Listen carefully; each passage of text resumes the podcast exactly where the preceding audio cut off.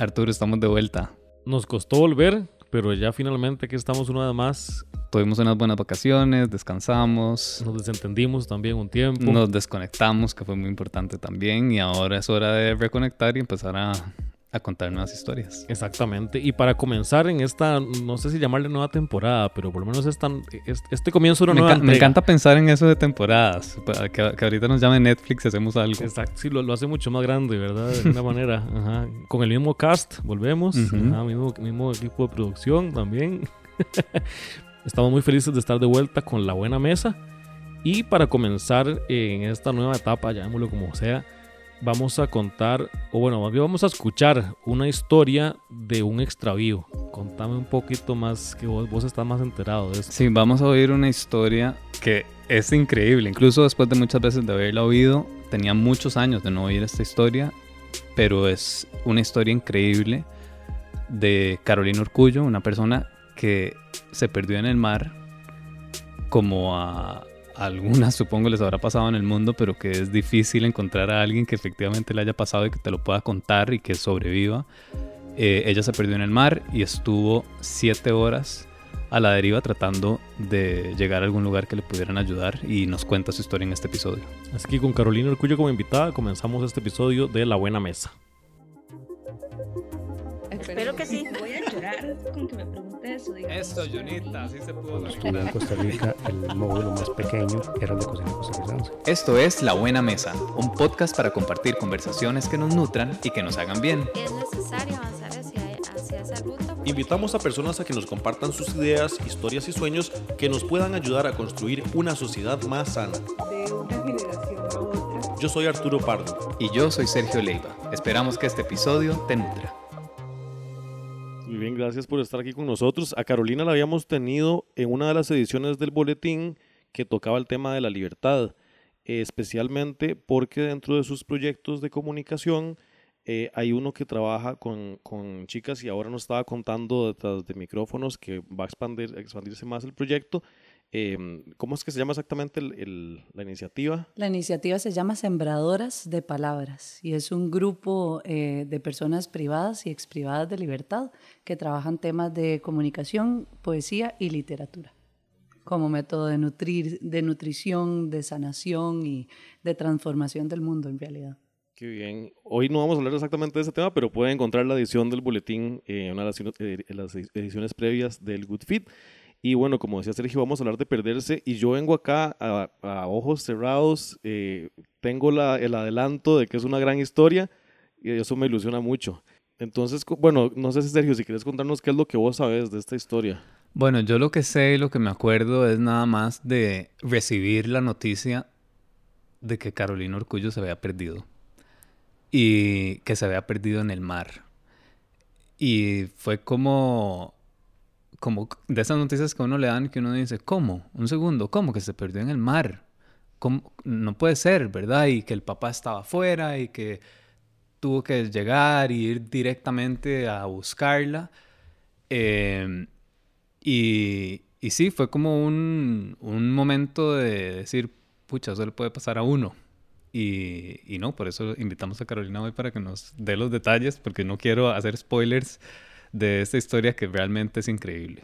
Todo eso sucedió eh, así, tal cual como lo, vos lo decís, lo que se regó como chisme o como bola era que yo nadaba tanto como Claudia Paul y me perdí en un buggy. Eso no es cierto. Ahora podemos hablar sobre qué pasó en realidad, pero, pero bueno, sí, lo que te llegó sí era cierto. Tal vez para comenzar a ubicarnos en el espacio y en el momento, eh, ¿hace cuánto pasó? ¿Dónde fue que ocurrió? Bueno, fue el 11 de diciembre del 2004. Hoy en la mañana estaba buscando qué había pasado ese día en el mundo y no encontré como nada muy relevante, pero sí encontré una cosa que me llamó la atención.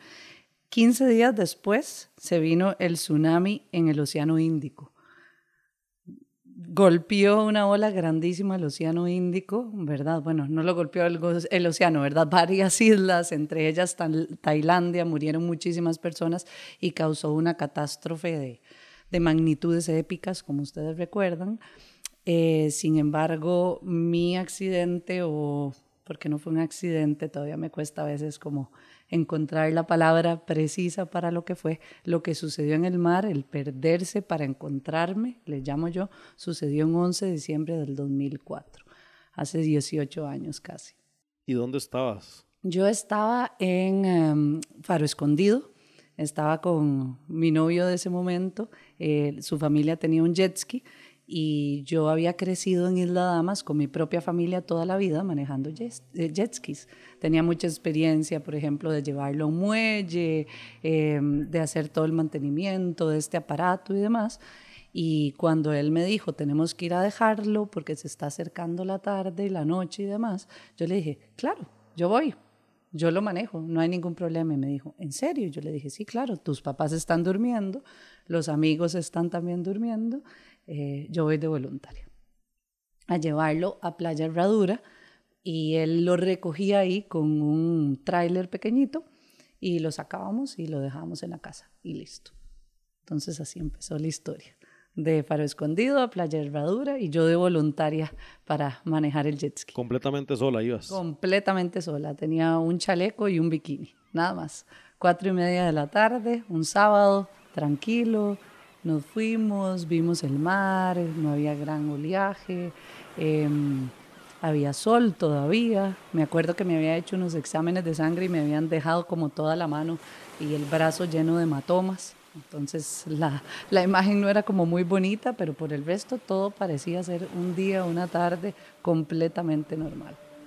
Sin embargo, como la intuición es muy poderosa, él estaba muy preocupado. Y me decía, mi amor, ¿estás segura? Yo le decía, sí, claro. Pero de verdad querés dejarlo. Por supuesto, no seas ridículo. Eh, no me va a pasar nada. Y me decía, bueno, si te pasa algo, yo te prometo que te voy a buscar.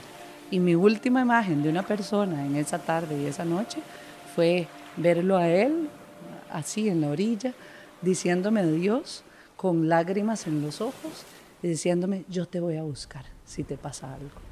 ¿Y a vos eso, esa, esa reacción de él, qué te pareció? desmedida completamente. Yo dije, qué ridículo. Y me decía, pero te quiero. Y yo, sí, claro, te quiero, pero déjame ir. pero bueno, él era muy cariñoso, siempre había sido muy cariñoso, no era como nada especial, pero bueno, él intuitivamente seguro sentía que algo mal, así algo muy malo iba a pasar. Yo no lo sentía, yo estaba tranquila y como feliz de enfrentar, digamos, una aventura, que en realidad no era una aventura grandísima, o sea, la distancia era muy corta, era bordear unas piedras y simplemente salir en el mar con el jet ski.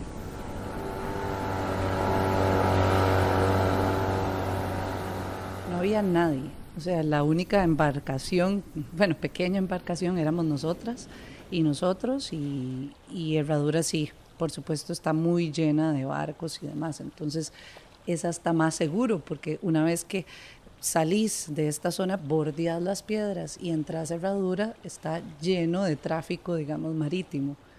Pero ¿y entonces qué fue lo que pasó? ¿Qué fue lo que pasó? Eh, estoy tranquila, disfrutando de la naturaleza, eh, viendo gaviotas, volar, voy tranquila, mi ride, relajada, y de repente em, el jet ski empieza a fallar.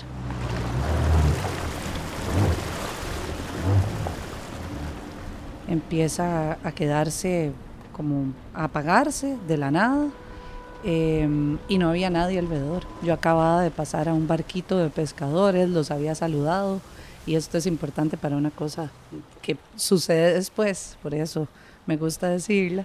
Em, los había saludado, había seguido en mi camino, brincando olas, tranquila, de una manera, ¿verdad? Mucha gente me pregunta, pero usted hizo algo irresponsable, usted hizo algo que no debería. Yo no. Hice todo como en buena teoría, según el protocolo lo tenía que hacer.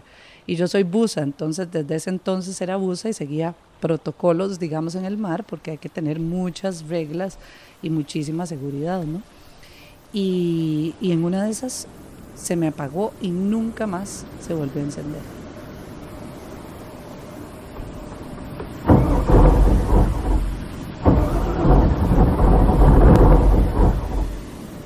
Y lo que nos enteramos después es que el motor interno estaba lleno de basura, puras hojas y demás. Y esto fue lo que impidió que volviera a arrancar. nunca te habías enfrentado a, a una situación mecánica así, supongo. Y, y, o sea, cuando te pasa eso, ¿cuáles, cuáles son tus primeros pensamientos y, y cómo, rea- cómo reaccionas? Porque, a ver, ya no me ha pasado, pero yo dir- tal vez diría, bueno, me voy a quedar aquí esperando a ver si de repente alguien llega, alguien pasa por aquí para, para pitar. para pitar. ¿Vos ¿Qué, qué pensaste? Bueno, lo primero que pensé es qué mal que no tengo luces de bengala, porque hubiera podido, ¿verdad?, hacer como la señal de alarma o de alerta o demás. No tenía absolutamente nada, no tenía un pito tampoco. Y esas son cosas imprescindibles en una embarcación. Y sin embargo, la embarcación no estaba debidamente equipada. Y mecánicamente solo se podía solucionar, después me enteré, en un taller. Entonces, literal, estaba con las manos cruzadas. Empecé a, a pegar gritos, porque además yo salía a las cuatro y media, esto era como antitos de las cinco, no tenía reloj, son puras estimaciones, ¿verdad? Antitos de las cinco, ya el sol estaba como eh, bajando, la tarde estaba cayendo y demás, y dije, bueno, ¿y ahora qué voy a hacer? Entonces empecé a pegar gritos como ayuda, ayuda, nadie me escuchaba porque no había nadie. Eh, cerca de esas rocas no hay ninguna casa, ningún hotel, ni nada. Y nada, me empecé a desesperar. Y dije, bueno, aquí estoy sola. Literal, estoy sola. Yo sé que hay un montón de gente atrás que me quiere, que me espera, que me acompaña, pero esta soy yo con el mar.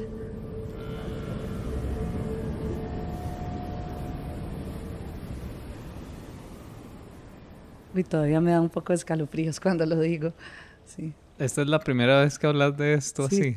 Totalmente, sí, totalmente. Querían hacer una película y querían escribir, eh, bueno, escribí como un cuento y demás, pero es la primera vez que lo hablo así, públicamente, digamos. Ahora, nada más para, para, para ubicar bien a quien nos escucha, el jet ski es un espacio, digamos, entran dos personas tal vez, ¿verdad?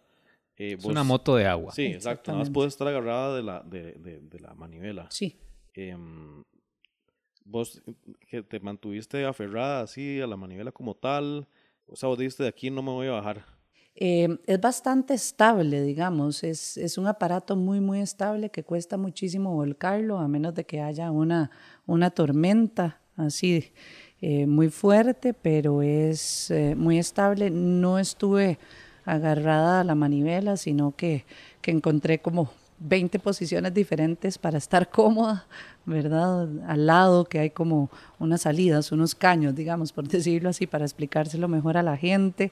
Eh, luego me sentaba viendo hacia un lado, hacia el otro, según yo, para encontrar una perspectiva que me iluminara sobre cómo debía salir de esa situación. Salís con esta moto de agua, tipo cuatro y media de la tarde, el sol está bajando, vos vas en dirección, digamos, a Playa Herradura, de repente se te apaga, no enciende. ¿A qué distancia estás de la costa? Muy buena pregunta. Mm, como en el mar se calcula de manera diferente que en tierra, yo diría que yo diría que a un kilómetro de la costa, pero ya no estaba en la bahía pequeña, ya estaba en esas piedras y ahí no hay nada. Entonces, a pesar de que estaba un- a un kilómetro de la costa, no podía hacer nada. La única alternativa era tirarme y nadar a esas piedras. Pero si nadaba, nadaba a esas piedras, me iba a quedar sin comida, sin agua, sin comunicaciones, sin nada. ¿Tenías Entonces, comida ahí en el, en el jet ski? no, no tenía nada. Ah, bueno, entonces de una otra forma No, pues, igual me iba a comida, quedar sin comida y sin agua, pero según yo, o sea, ya, ya como una está tanto tiempo en ese lugar, aunque está perdida, ¿verdad? Empezás a sentir cierto apego y cierta certeza o seguridad en ese objeto. Es un asunto muy raro. Yo no sé qué pasa a nivel del inconsciente o, de la mente, ¿verdad? Que empezás a sentir eso como el único lugar a donde vas a estar bien. ¿Hacia dónde giran tus pensamientos? Porque supongo que está la posibilidad de, ¿verdad? Como primera opción, tal vez alguien viene a rescatarme o alguien pasa por acá. La otra opción también es salvarme por mi propia cuenta. Y no sé si también el temor a la, a la muerte o esta- estaba ahí presente. ¿Te acuerdas qué, qué era lo que pensabas? Sí, al inicio como mucha frustración que me hubiera pasado eso y que no hubiese nadie alrededor. Eh, estaba como en un callejón sin salida, completamente perdida. Y yo decía, ¿ahora qué va a pasar? Entonces mis pensamientos fueron, me voy a morir, Y dije, ok, bueno, si me muero ahora, la verdad es que he vivido una buena vida. Estoy lista. Pensaba, no era que buscaba la muerte y demás, pero dije, si así me toca, así me tocará. Pero después entra la parte racional y dice, bueno, mañana usted amanece, el sol está terrible, va a morir de deshidratación, que es de las peores muertes. ¿Qué va a pasar, Carolina? Y, mm, a ver, para mí el mar siempre ha sido un lugar hermosísimo y sublime.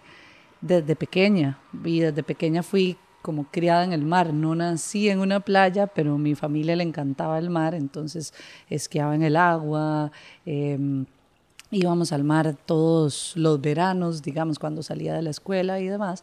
Era buza y, y, me gustaba muchísimo el mar, pero no había estado, digamos, en una clase de natación desde los cuatro años y no nadaba aguas abiertas como ahora. Y decía, eh, al final del cuentas el mar no me va a lastimar, ¿verdad? Como si fuera una persona, ¿no? Y decía, no me va a lastimar, no me va a hacer nada. Hay tres tiburones en el planeta que se comen a la gente, literal, el blanco, el tigre y el toro. Irracionalmente el toro podría estar en las islas Murciélago, pero los otros no están aquí, entonces no me van a comer. O sea que si yo me tiro, si tengo como alguna necesidad y me tiro al agua o demás, no va a pasar absolutamente nada, técnicamente, ¿no? Y me trataba como de alimentar eso para poder seguir adelante. Y a todo eso supongo que ya, digamos, o sea, la, la, oscuridad estaba bastante cerca también. Así es, es de las partes más terribles y temibles. Por, durante un año eh, no podía ver los atardeceres en el mar porque me agarraba como un, como sentía que me estaba asfixiando, ahogando y sentía una cosa en el pecho. Yo pienso a veces que eran como los inicios de un ataque de pánico, ¿no? Eh, porque veía la noche caer y me agarraba mucho, mucho susto y mucha tensión y ansiedad. Eh, ahora más bien volví a agarrarle el gusto y el amor a los atardeceres y me encantan, y más en la playa, pero en ese entonces me movían absolutamente en todo, porque además cuando cae la noche fue como ya darse cuenta que de ahí no iba a salir inmediatamente y me quedaban muchas horas de espera. ¿Tenés idea tal vez eh, qué estaba pasando mientras tanto? Eh, como tu novio efectivamente salió a buscarte o, o sea, digamos como dándole, digamos, en el relato vivencial. Paralelo. Sí, ya, lo que te enteraste después, ¿qué estaba pasando mientras tanto? Bueno, mientras tanto, como decía Sergio al inicio, se había generado todo un movimiento, pienso yo, y, y, y, lo agradezco todavía a toda la gente que estuvo pendiente y enviando energías y amor y demás. Se había generado todo un movimiento en San José y en Punta Arenas. Las personas de Punta Arenas eh, habían encendido una velita, mi ex suegra, a la Virgen de los Ángeles y tenía la velita ahí y estaba rezando eh, sin parar.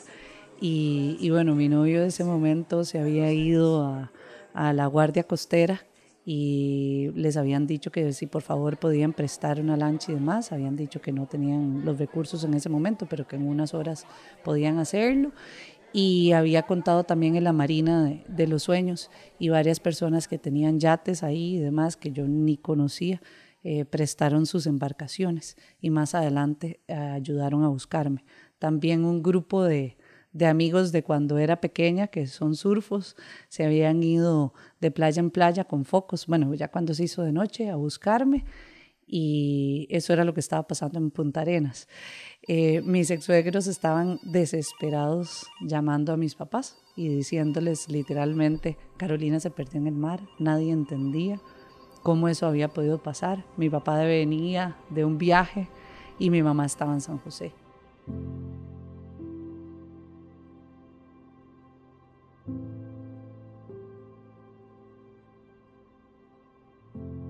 Mi nombre es María Matamoros y soy amiga de Carolina. Me tocó vivir toda esta experiencia increíble de Caro desde el otro lado, desde San José a la expectativa y con mucho miedo en el corazón.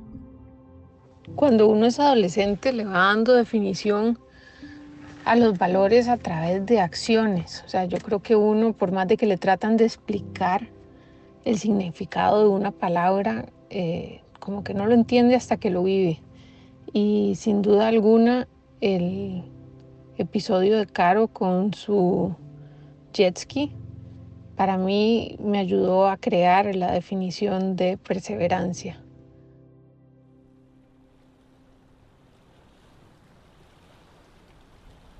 Entonces, está bajando la luz todavía, ya se está acercando la noche, estás en tu jet ski, en tu espacio seguro, de donde no te querés separar, porque es como tu salvavidas en ese momento. Se hace de noche y ¿qué pasa?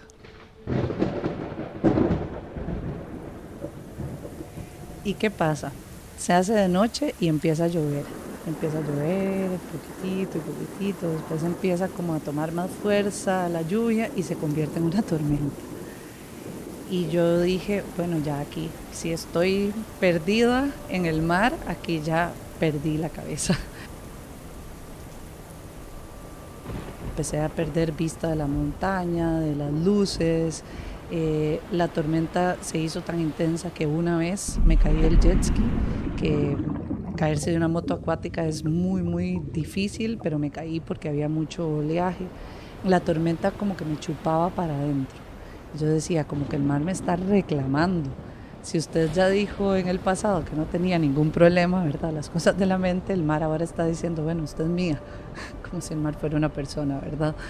Y me estaba alejando de, de la vida y la tierra. Y yo dije, bueno, esto es lo que me toca, ahora hacerle frente. Y recordé una frase de mi abuela paterna, que es maravillosa, que siempre decía, a la ola el pecho. Y yo me imaginaba ahí pequeñita, pequeñita, frente al mar, en la orilla, con una gran ola. Y yo decía, bueno, abra el pecho, abra el pecho y prepárese para lo que venga. Y esto es lo que le tocó. Que yo no podía ni siquiera verme la mano. Y Arturo está aquí que no puede más con esta historia. Yo que tampoco suelo rezar, pues ya estoy empezando. a hincarse de una vez. No, es que uno no puede, o, sea, por dicha podemos reírnos en este momento y, que, y, y por dicha estás aquí y gracias por contar esta historia aquí porque por eso queríamos que la contaras porque realmente es increíble pasar por una experiencia así y, y, no es todos los días que uno conoce a alguien que ha pasado por una de esas experiencias que creo que es importantísimo que se cuenten para ver qué le pasa por la cabeza a uno y además cómo eso eh, te cambia también y cómo afecta tu vida a partir de ese momento. Sí, hoy mi mamá en la mañana cuando le conté que venía para acá y, y que ustedes habían abierto este espacio, me dijo, ¿y cómo te, cómo te sentís? ¿Crees que te va a remover mucho? Y yo le dije, no, yo creo que más bien es parte como del camino de la sanación. Pero, pero no, yo estaba, estaba más bien como a la expectativa de lo que esto iba a generar en mí y creo que más bien está siendo muy positivo. Qué bueno. Qué bueno. Eh, sí, bueno, y quiero, quiero aclarar que mi risa es completamente nerviosa, ¿verdad? Cuando escucho esto. eh, y, y, entonces, ok, volvamos. Entonces, estamos, con, estamos en medio de la tormenta. Ya te caíste una vez. No te puedes ni ver la mano de la oscuridad Ajá, que hay. Ajá. Uh -huh. Debe ser la noche más larga porque además no tienes idea de qué hora es. Ni idea. Un frío pavoroso, espantoso. Y, e inclusive me, supongo que hay miedo a quedarse dormida en esa situación. También, eso sí lo pensé. Sí, nunca, nunca había recordado eso, sí, pero lo pensé en algún momento. ¿Qué hago si me quedo dormida aquí, me caigo del jet ski, me ahogo? Mentira que uno se va a ahogar porque se cae en el jet ski y se queda dormida, pero bueno, verdad, ya empiezan como este montón de pensamientos irracionales. Luego yo sentía, por ejemplo, eh, eh, a este chico y a mis papás, yo lo sentía completamente, como que había una conexión y yo decía, no me puedo morir, no puedo dejarlos en soledad jamás y deben estar tan preocupados y preocupadas por mí que yo tengo que encontrar una manera para, comunicar, para comunicarme con ellos, ¿no? Mi mamá después me dijo que ella sentía que yo estaba bien. Hay un vínculo ahí materno tan importante, tan instintivo y seguro tan primario que ella lograba sentir que yo estaba bien. Pero no así, digamos, mi papá y, este chico ellos sí habían pensado y planificado para lo peor ya creían que, que me había pasado algo muy, muy grave. Y, y, bueno, yo solo pensaba en ellos, en ellas. Eh, no me pasaba lo que dicen las películas o, las experiencias cercanas a la muerte, ¿verdad? Como que toda la vida de una corría por los ojos, eso no me pasaba. Pero yo sabía que sí estaba como en un limbo.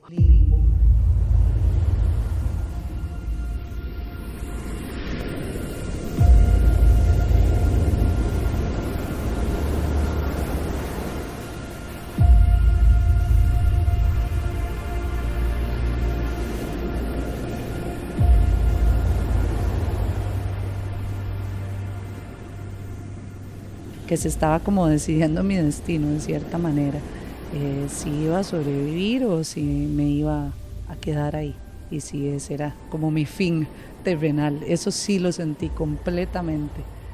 Y, bueno, después, más adelante, haciendo análisis, decía yo, bueno, el mar es como el, el, inconsciente de tu mente, ¿verdad? Y entonces yo estaba entre esa oscuridad y esa luz.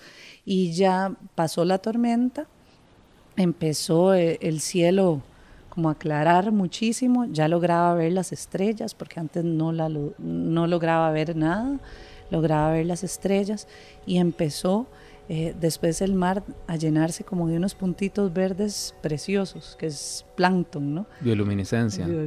Exacto, ya ni lo pude decir. Bioluminiscencia se empezó a llenar hermosamente y entonces me empecé a bajar y empecé del jet ski, ¿no? Y empecé a darme cuenta que si dejaba la moto un ratito, eh, la moto se iba para adentro y yo me iba para afuera. Aproveché una corriente que utiliza la gente que surfea y por eso salí, ¿verdad? Ahora les cuento esta parte, pero por eso salí. Y si yo dejaba el jet ski, ya podía ver la silueta de las montañas y las lucecitas a distancia otra vez. Y me dije, bueno, ya estoy cerca de tierra. No sabía qué tipo de tierra era, si eran otra vez las piedras o estaba en otra playa o si iba a llegar una casa y iba a haber un violador, perdón por estas palabras, pero iba a haber algo, digamos, que era peligroso para mí. Y, y nada, entonces me dije, bueno, yo la primera imagen que pensé fue como en un cadáver, yo sé, muy tétrica, pero como en un cadáver el día siguiente, ¿verdad? Muerta ahí en medio mar, en el jet ski, tostada eh, por el sol. Y la otra imagen que tenía en mi mente era yo nadando en el mar y saliendo solita. Y decidí dejar el jet ski e irme a nadar.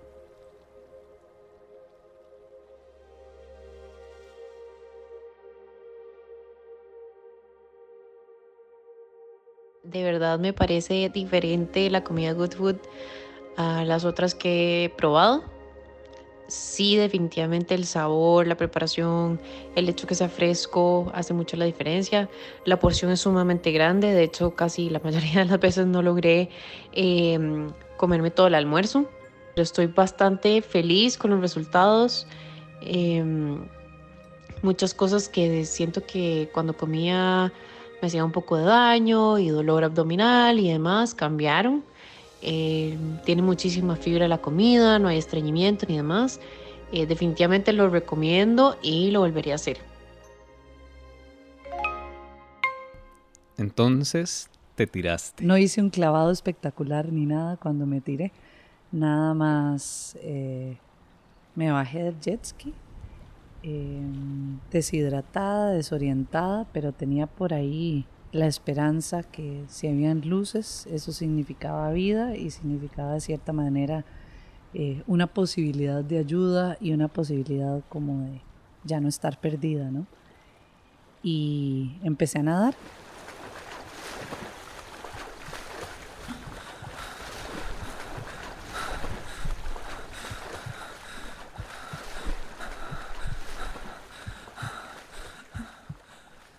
Un shot de adrenalina, solo así lo puedo describir, porque a pesar de estar tan débil y, y tan triste y tan desesperanzada, eh, tenía este shot de adrenalina que me empujaba instintivamente a sobrevivir.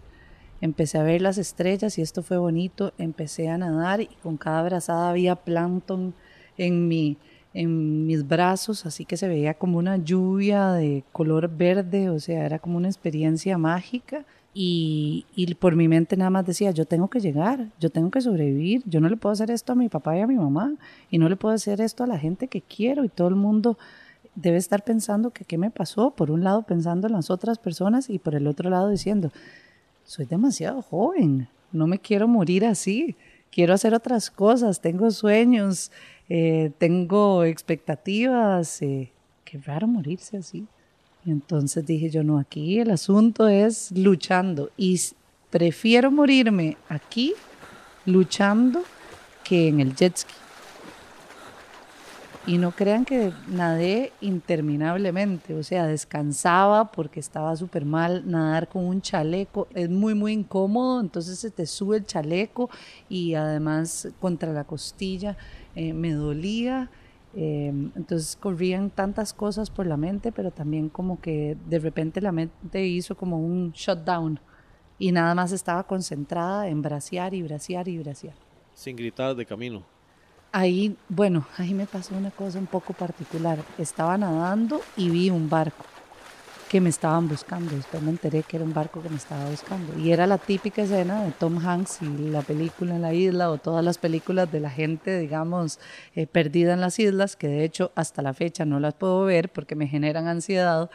eh, vienen los barcos y viene el barco, perdón, y me busca y empiezan a, a, poner esta luz y demás y empieza algún sonido que no escuchaba y yo decía, auxilio, auxilio, socorro, ¿verdad? Del típico. Y nadie me oía.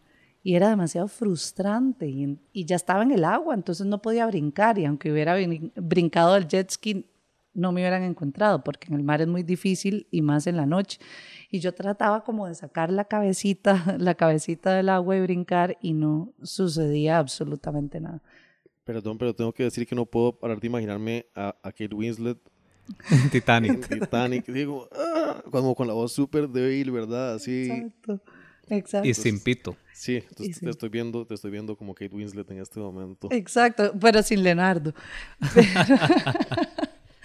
Pero además el barco estaba muy adentro de lo profundo y entonces era la decisión de si nadar hacia el barco o, nadar, o nadar hacia el afuera. Pero sabía que el barco estaba lejos, pero se veía cerca, pero en el mar eso es como un espejismo.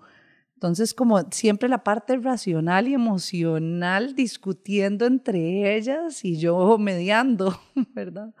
Era complicado. O sea que ahí también, por lo que contás, hay como una lucha de voces. Totalmente. Tenés más bien de, en tu cabeza, por lo menos hay varias opciones que están simultáneamente. Entonces, a fin de cuentas, por lo que nos estás contando, lo que toca es elegir simplemente. O sea, es como la autodeterminación de entre todas estas opciones que tengo dentro de mi cabeza, esta es la que yo elijo. Uh -huh. Y la elijo completamente basada en la intuición. Para mí, una de, de, las lecciones, bueno, lo, no quiero sonar así, pero como uno de los aprendizajes. aprendizajes más importantes de toda esta experiencia es confiar en mi intuición. Eh, a veces cuesta, ¿verdad? Pero es como en este sentimiento que viene como desde adentro, casi que del estómago, y te dice sí o no esto, o esta persona, mmm, o esta situación, eh, ¿verdad? Y, y, eso me quedó de la experiencia, como a ser más, recep más receptiva y más consciente de las cosas que, que están pasando por el cuerpo y que tengo que escucharlas sí o sí. Claro. Y ya entonces con esa determinación van nadando directamente hacia donde sea. ¿Y qué, qué, qué va pasando? ¿Qué va pasando? Hasta me está dando calor y todo, recordar. Eh, voy nadando, voy parando, voy diciendo nunca voy a llegar, esto no va a pasar, me voy a morir aquí, eh, ¿para qué me tiré el jet ski? Qué tonta, ¿verdad? Toda la mente sabota en sabotaje completamente, diciéndome, no lo debería haber hecho, ahora el jet ski se fue, porque fue inmediatamente, yo solté el jet ski y desapareció en la noche y en la oscuridad. Yo dije, bueno, ahora sí, si antes estabas acompañada, entre comillas, ahora estás completamente sola. Y, y nada, seguía nadando y no llegaba a ningún lado. Y una de las cosas más impactantes, que si de verdad existe esa película de la vida, hablando de, del audiovisual, es el primer sonido de una ola pegar contra una piedra. Porque yo apenas escuché una ola pegar contra una piedra, dije, la costa está cerca. Porque ese tipo de cosas no las escuchas cuando estás, digamos, en mar adentro, ¿no? Y dije, ahora sí, ahora sí llegué. Y tengo que ver cómo hago para salir y aquí no puedo parar. Y entonces seguí. Y esto es a, a pura audición, porque todavía no ves nada. No veo absolutamente nada. Veo unas luces, pero no están muy cerca. Y estrellas. Y estrellas, y el plancton. Porque ¿cómo supiste, o sea, cómo sabías en qué dirección nadar, hacia dónde tenías que ir? Pura luz. Y en algún momento, ¿verdad? Yo me pongo aquí como de, de científica, bueno, no de científica, de astrónoma. En algún momento veo las estrellas y digo, bueno, esa es la estrella de los y las marineras, y esa es eh, la osa mayor y la osa menor y demás. Y, empiezo a repasar algún tipo como de conocimiento y digo, bueno, yo debería nadar en esa dirección, pero según yo estaba nadando en, esa dirección, siguiendo la estrella y terminaba en otra. Claro, la corriente, ¿verdad? Una no puede controlar, controlar esas cosas. Y era un poco frustrante porque las cosas no estaban saliendo como en el plan que yo había trazado, pero lo que pasa en el mar es que las condiciones cambian cada segundo y una no puede trazar ningún plan.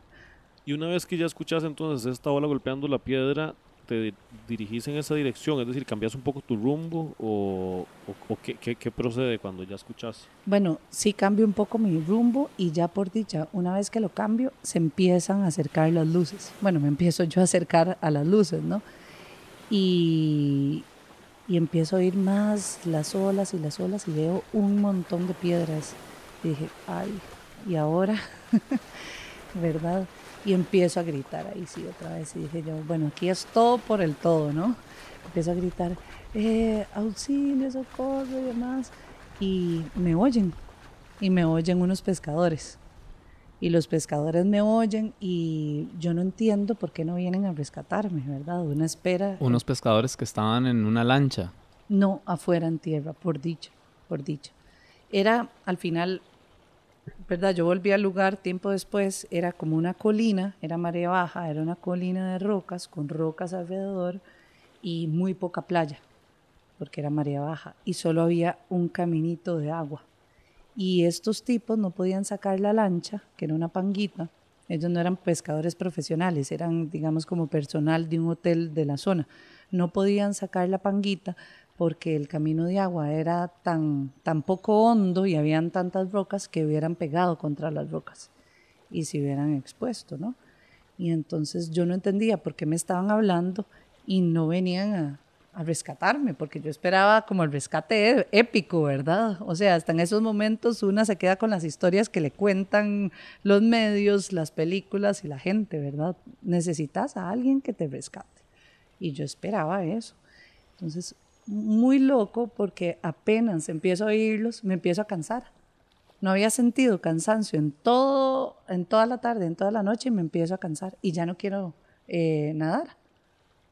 Y me quedo inmóvil y no quiero nadar. Y me dice, pero muchacha, yo solo oía gritos, no se escuchaba muy bien qué era lo que decían. Y, y nada, y no hacían nada. Entonces dije yo, bueno, tengo que seguir nadando. Pero ahí ya me empiezo como a desesperar, ya era como que no estaba tranquila y segura en mi propio cuerpo, estaba agotada y ya quería parar. Pero muy curioso que esto sucediera justo al final de toda la experiencia, ¿verdad? Y, y nada, lo que entiendo es que me empiezan a hacer un camino de luz. Se, se ubican como en un triángulo, eh, tres de ellos, y me empiezan a hacer un camino de luz con foco. Y entonces el camino de luz lo hacen en ese canalito pequeñito de agua un camino de luz, nada más para, para aclarar, para aclararme a mí que no entiendo.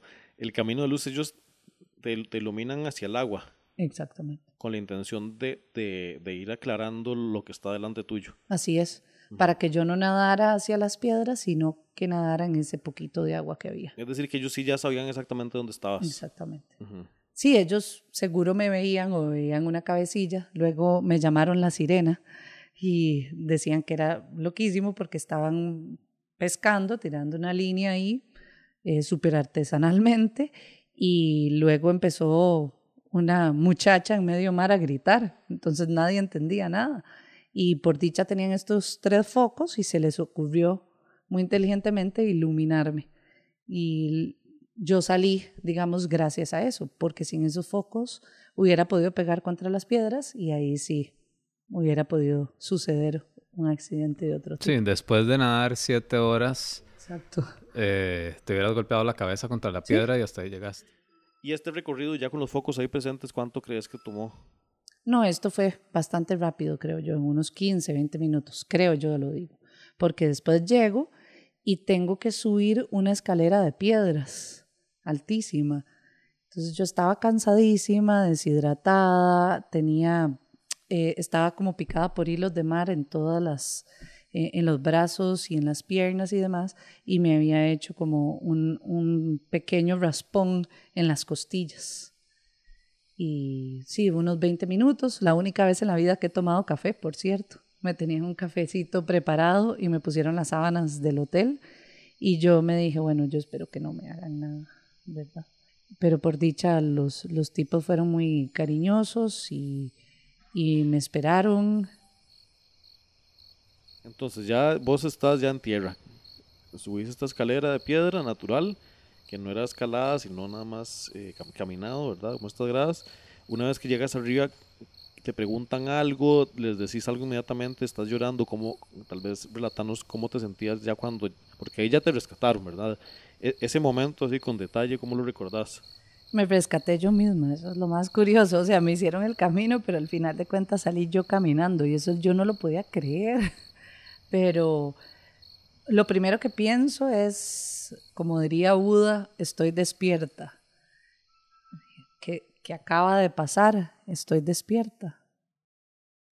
Y, y me doy cuenta que me vuelvo a ver todo el cuerpo, me doy cuenta que tengo todo intacto, digamos, que aparte de esas picaduras y demás, todo está bien. Y me sientan como en una, en una silla de asolearse y yo no me quiero sentar y les digo, no, no, yo tengo que llamar, yo tengo que llamar a, a mi familia, a mi gente, les tengo que avisar que estoy bien y les digo, ¿qué deben ser? Como las seis de la tarde. Y me dicen, son las once y media de la noche. Y yo dije, ay, no, ya se enteraron mi papá y mi mamá, ¿ahora qué va a pasar? Y empiezo a llamar a, este tipo y me sale la contestadora. Uno de ellos me presta el celular y me sale la contestadora. Luego me entero que que había reventado el celular de la frustración, digamos, se le había caído el celular de la frustración y nunca logro dar con él, pero logran ellos llamar a la policía, la policía alerta a, a las familias y alerta también al Repretel. Entonces ya venía una, unidad móvil a hacerme la entrevista, entonces yo dije, no, yo tengo que salir de aquí. Sin embargo, no podía controlar nada de eso. Pero estos tipos, por dicha, que fueron como unos ángeles, ¿verdad?, de la tierra, eh, llaman a la ambulancia cuando me ven, porque me ven bien, pero por supuesto debo haber tenido un aspecto de deshidratación y un poco des desorientada además. Llaman a la ambulancia, la ambulancia viene, sin embargo cuando viene la ambulancia se queda pegada porque había mucho barro, era diciembre, y luego tienen que llamar a la fuerza pública. Entonces viene la fuerza pública para mí y me monto en el carro de la fuerza pública, eh, estoy solo con una sábana y un bikini.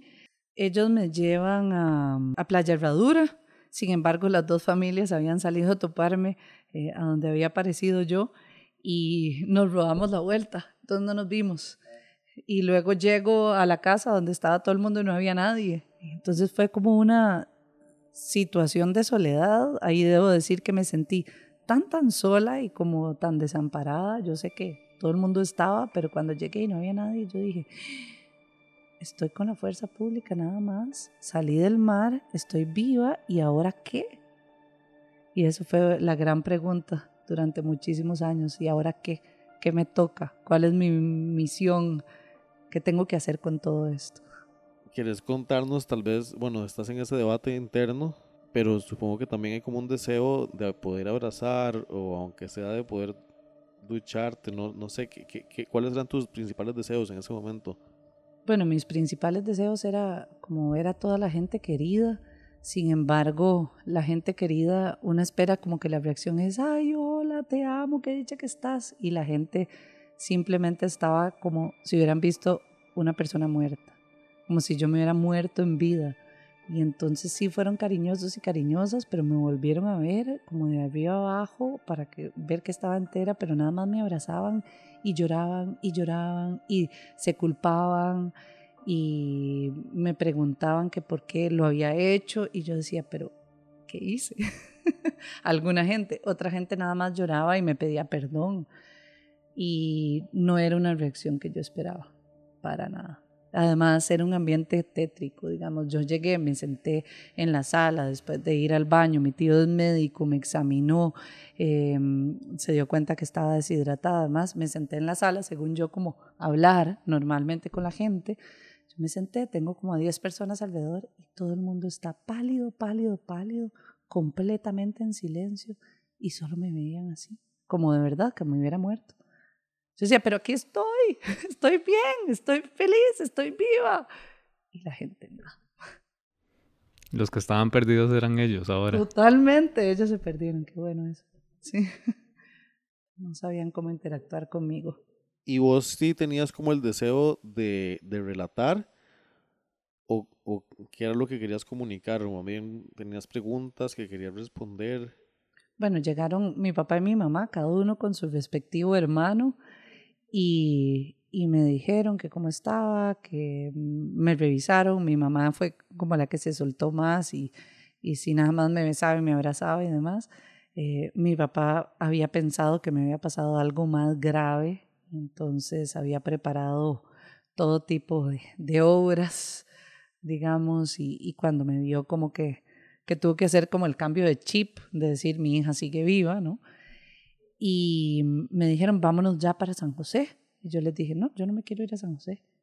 ¿Cómo? ¿Cómo? ¿Cómo? ¿No se quiere ir a San José? Y yo, no, yo me quiero quedar aquí. Y mañana quiero agradecerle al mar y quiero ir a buscar a la gente que me vio y quiero, no sé, respirar sal otra vez. Si el mar me salvó. Y me dijeron, ¿te vas a quedar aquí?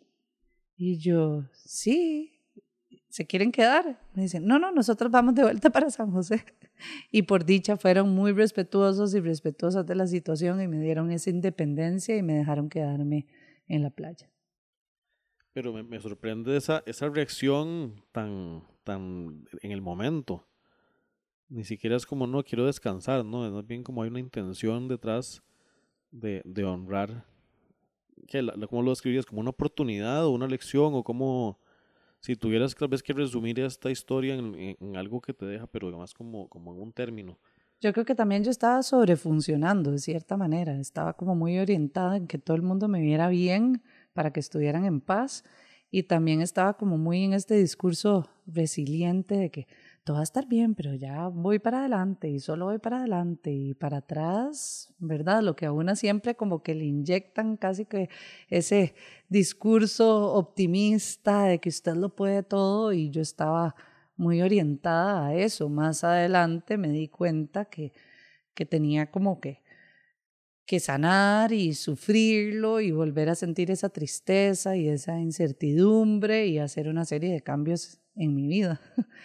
Pero sí, en ese momento estaba sobrefuncionando completamente. Y creo, y para darme un poco de crédito, porque no sería justo si no me lo doy, creo que también es una manera de enfrentar la vida. O sea, como que es una actitud, como esto que les decía al inicio, a la ola al pecho, ¿verdad? Me recuerdo muy, mucho lo que decía mi abuela y, me recuerdo también de algunas situaciones difíciles o duras que le han sucedido a uno en la vida. Yo no soy como de de las personas de quedarme aquí pasiva y lamentándome y diciendo que soy una víctima, sino que adelante.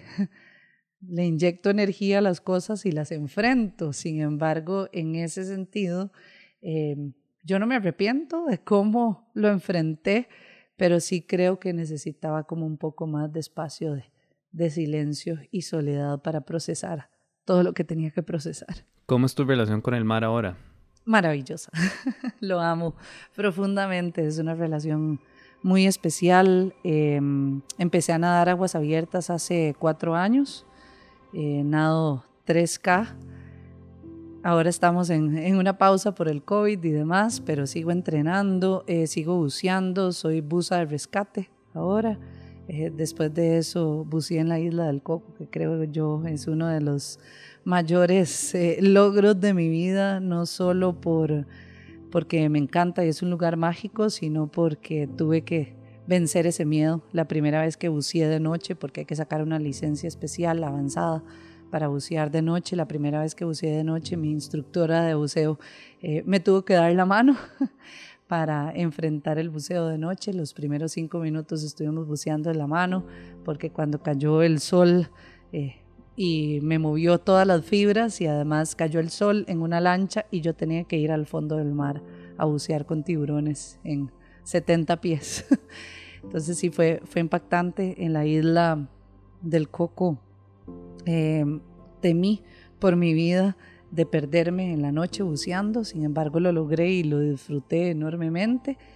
Y, y eh, el primer y único tatuaje por ahora que tengo es en la costilla izquierda de una ballena, eh, en honor a ese día, en esa noche, y en honor al mar.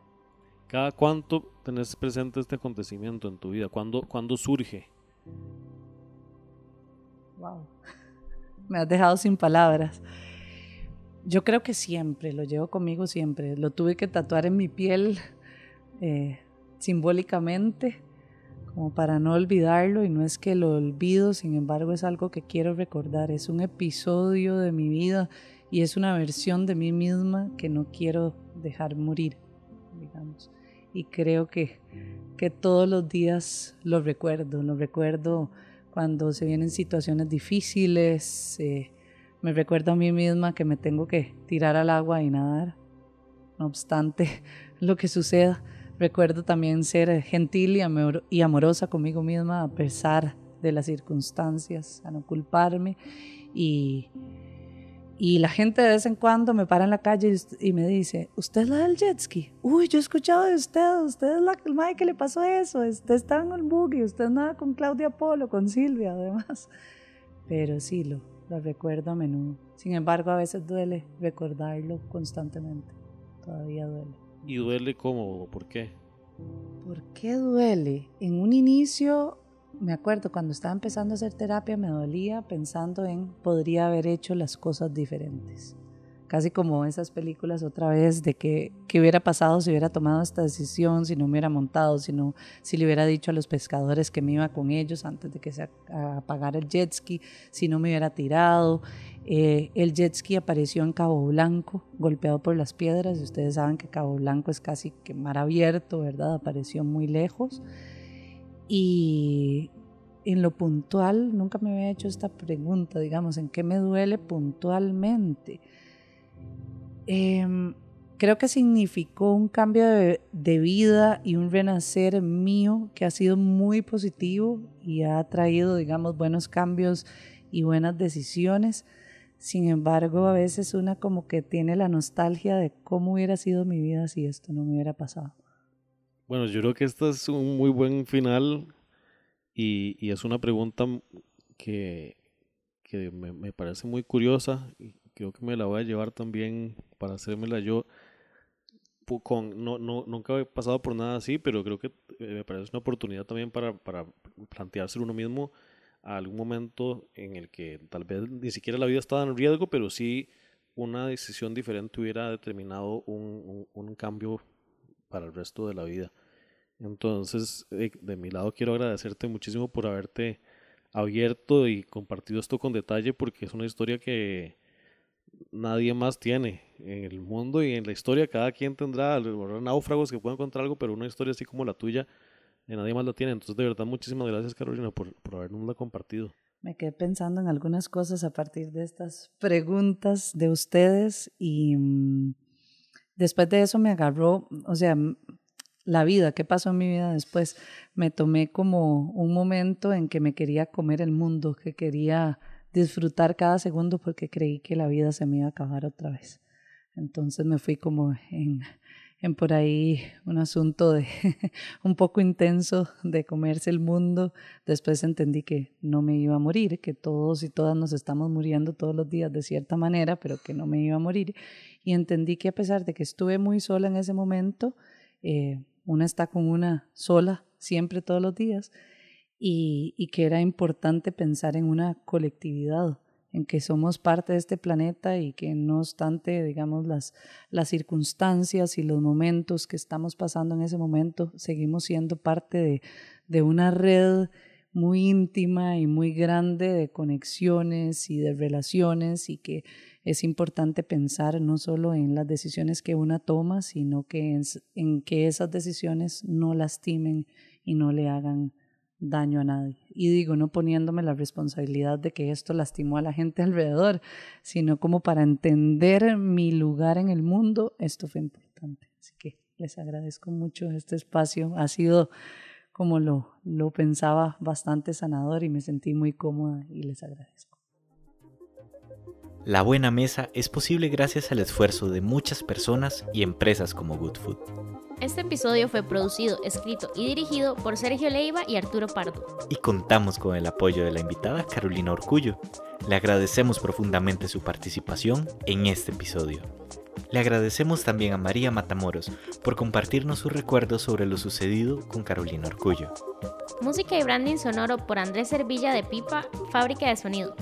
Edición y efectos sonoros Juan Villalobos. Música adicional por Infraction, Unique y Coac Music. Asistente de producción, Juan Villalobos. Encontrá más contenido que nutre en goodfoodcr.com barra blog.